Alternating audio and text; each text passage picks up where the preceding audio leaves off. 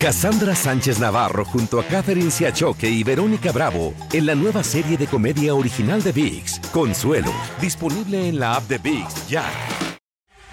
Hola, soy Borja Voces y te doy la bienvenida al podcast de Edición Digital. Con muchísimo gusto, Carolina Sarasa en este ya. A continuación escucharás las noticias más importantes del día. Un panel federal de apelaciones dictaminó hoy de forma unánime que el expresidente Donald Trump no tiene inmunidad presidencial y puede seguir siendo juzgado por las acusaciones de que conspiró para anular los resultados electorales del 2020. Sería ya la segunda vez en pocos meses que un panel de jueces rechaza los argumentos de inmunidad que había presentado la defensa del exmandatario y sostienen que puede ser procesado por las acusaciones mientras era presidente. Para entender un poco más de lo que significa, nos conectamos en vivo con Pedro Rojas, quien está en Washington también con las reacciones. Pedro, adelante. Así es, con una decisión unánime en un documento de 57 páginas, las tres juezas que integran la Corte de Apelaciones de aquí, de la capital de la nación, han decidido que el expresidente Trump no tiene inmunidad presidencial para contrarrestar los cargos que enfrenta en esta Corte Federal de Washington, D.C. por presuntamente interferir en la elección presidencial de 2020 y el ataque al Capitolio del 6 de enero de 2021.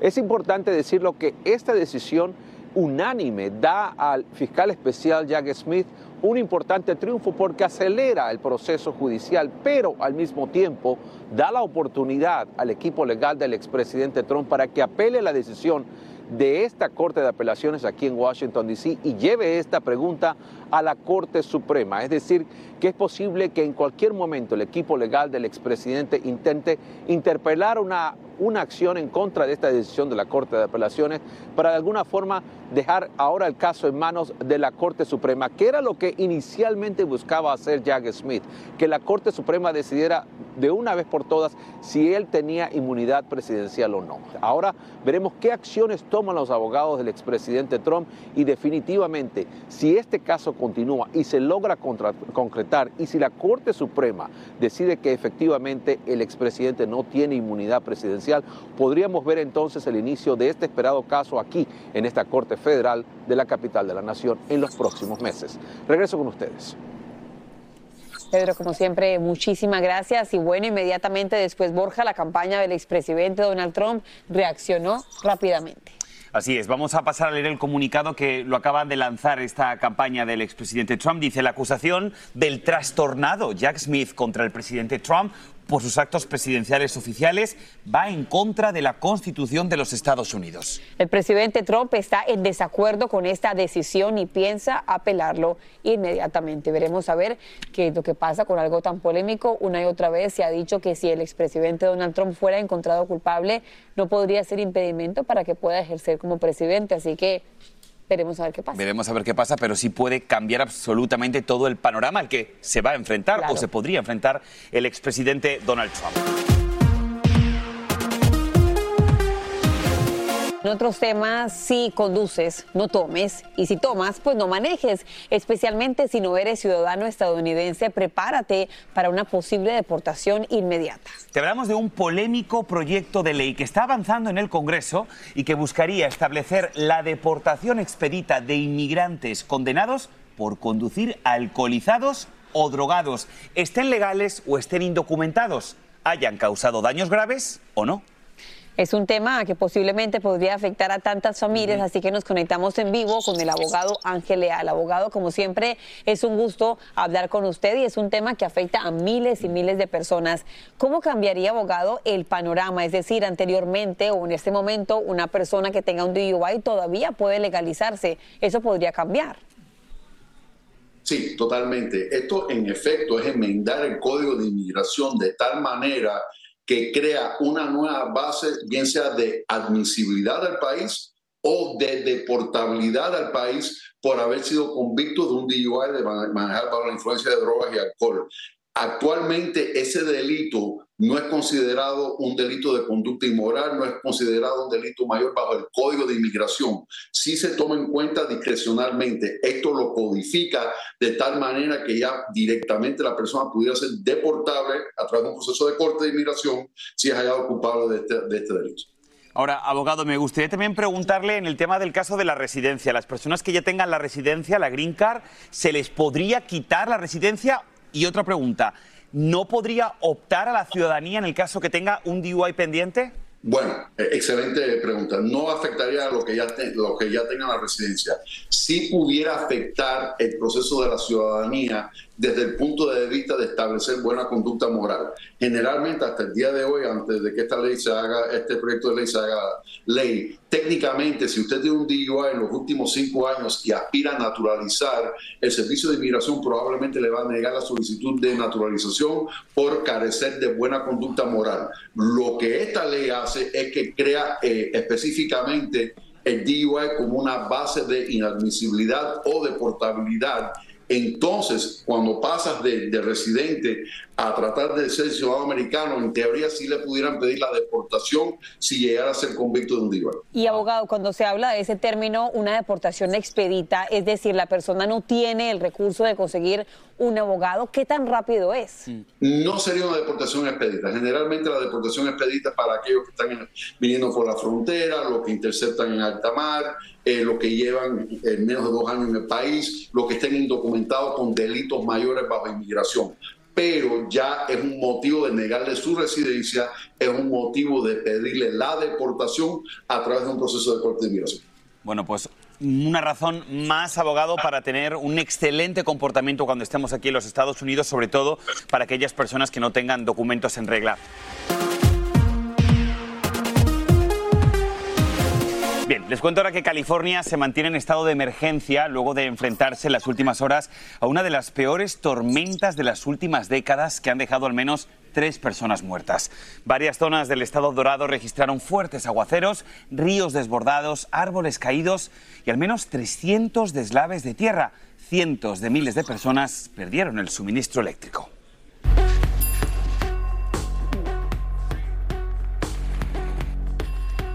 Y más de lo que debes saber a esta hora, aquí en tu edición digital te contamos que al menos siete inmigrantes son arrestados en Nueva York por estar presuntamente vinculados a esa ola de delitos en toda la ciudad que incluía el robo de carteras y teléfonos celulares a mujeres en la calle para después hackearlos y obtener dinero.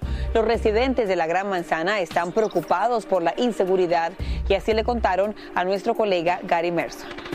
Yo fui inmigrante hace 25 años y yo andaba, si la línea era recta, andaba más recta todavía. Hasta, hasta lograr el sueño americano, que es lo que uno viene a buscar. Si los inmigrantes que han venido, eh, las autoridades no, no han depurado ninguna de esa gente. Bueno, también se espera que los detenidos sean acusados de múltiples hurtos y la policía dice estar buscando a otros posibles sospechosos miembros de esa misma banda. En temas políticos les contamos que el acuerdo fronterizo bipartidista parece estar encaminando a un fracaso allá en el Senado. Los republicanos lo critican de ser, digamos, demasiado débil, a pesar de que supondría un cambio radical en la ley de inmigración que restringiría el cruce de inmigrantes indocumentados en la frontera. También pone en peligro las ayudas a Ucrania e Israel que están incluidas en ese mismo proyecto de ley. Y también la Cámara Baja votará hoy a una resolución para llevar a un juicio político al secretario de Seguridad Nacional de los Estados Unidos, Alejandro Mayorkas. Ante esto, la Casa Blanca emitió una declaración clasificando y calificando el juicio de ser un acto sin precedentes y también en contra de la Constitución.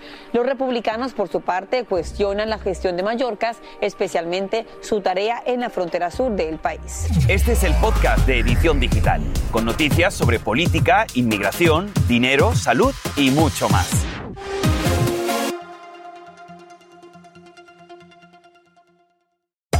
Hacer tequila, don Julio, es como escribir una carta de amor a México.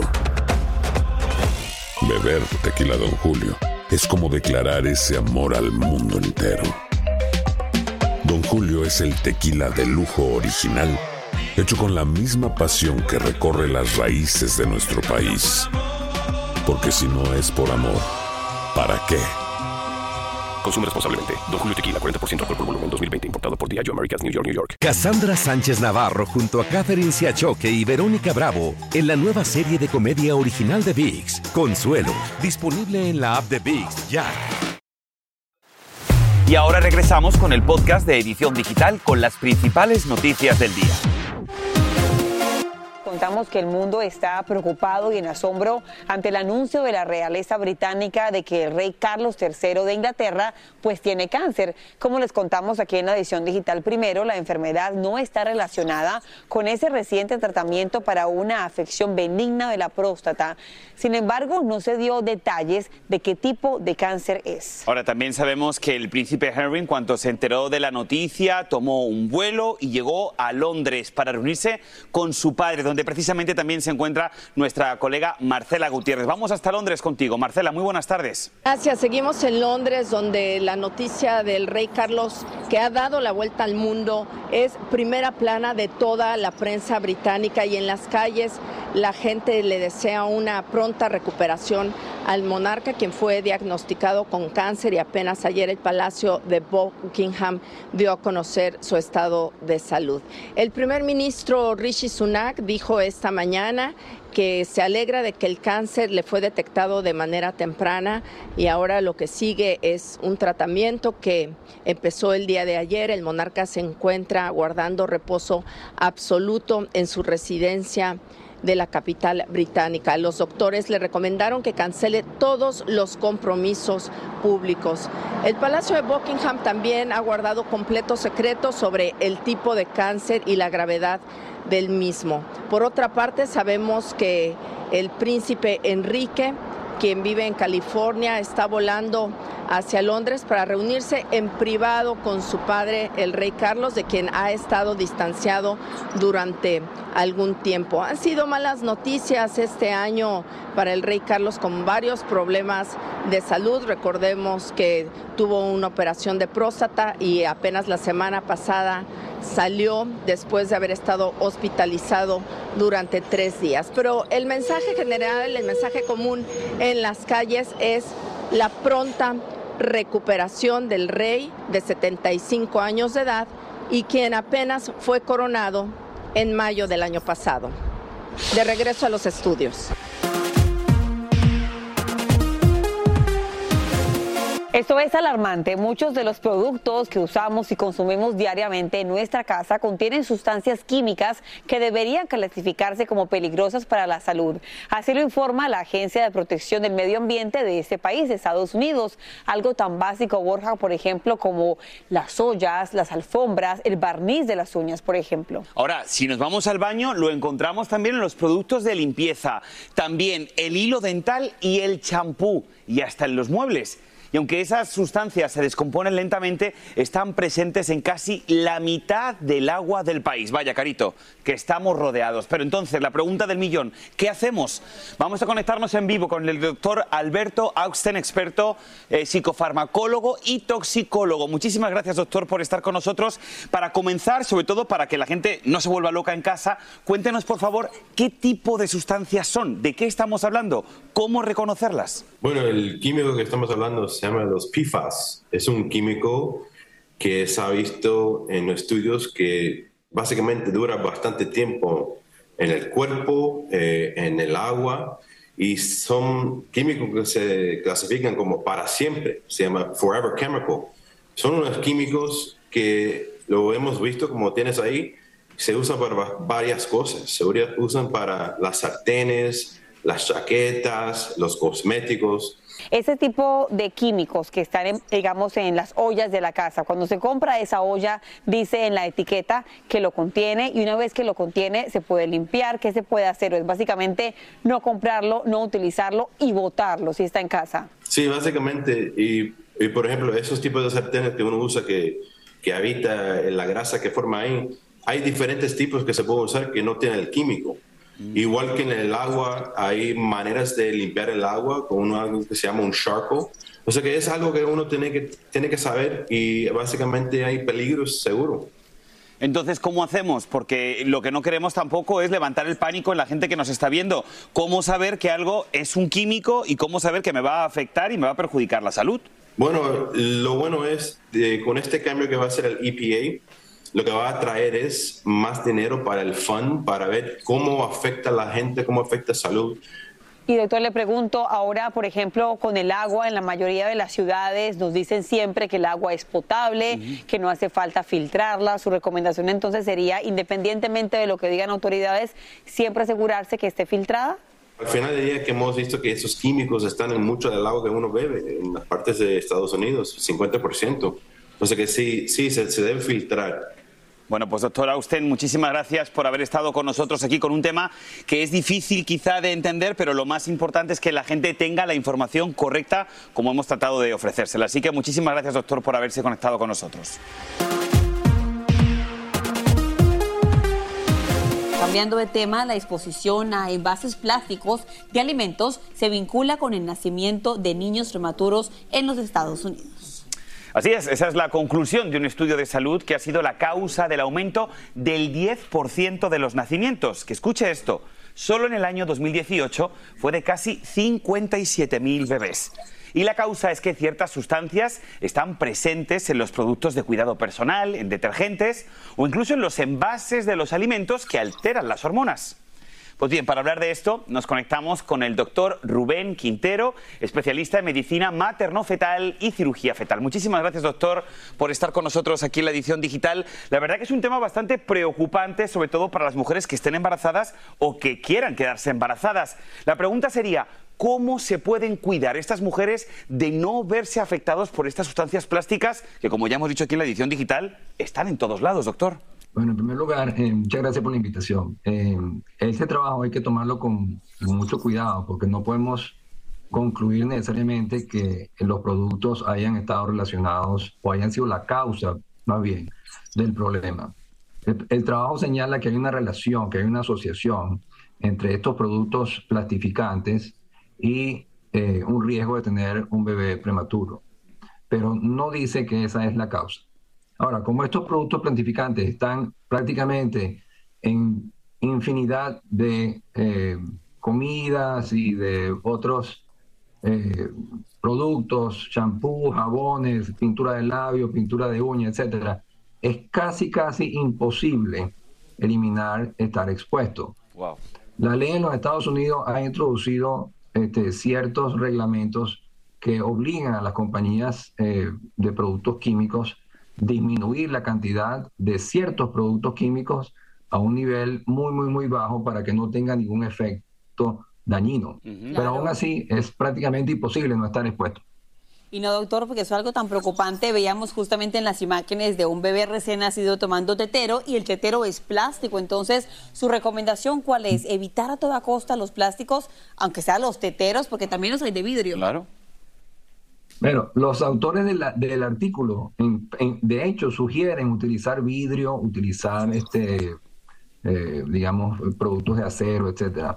Pero de nuevo, como, como es tan eh, prevalente, digamos, el, estos químicos, es casi imposible. Ahora, hay otros artículos que han señalado, por ejemplo, que el consumo de ácido fólico durante el embarazo puede ayudar a metabolizar esos mismos productos plastificados. Oh. Wow. De manera que la mejor recomendación para las madres que están embarazadas es que consuman sus vitaminas prenatales regularmente y que consuman también ácido fólico que debe estar en, esa, en esas vitaminas. Que, que, se cercioren que la vitamina tiene ácido fólico, tiene por lo menos 400 microgramos de ácido fólico. Y de esa manera, entonces, ellas pueden, a pesar de que pueden estar expuestas, ¿no?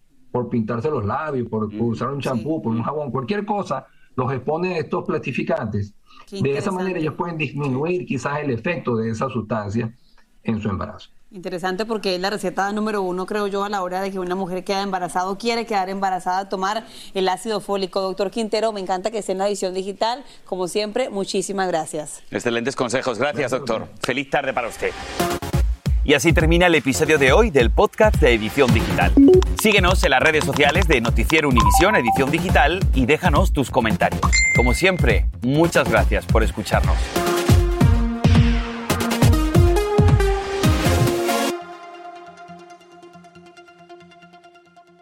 Cassandra Sánchez Navarro junto a Catherine Siachoque y Verónica Bravo en la nueva serie de comedia original de VIX, Consuelo, disponible en la app de VIX ya.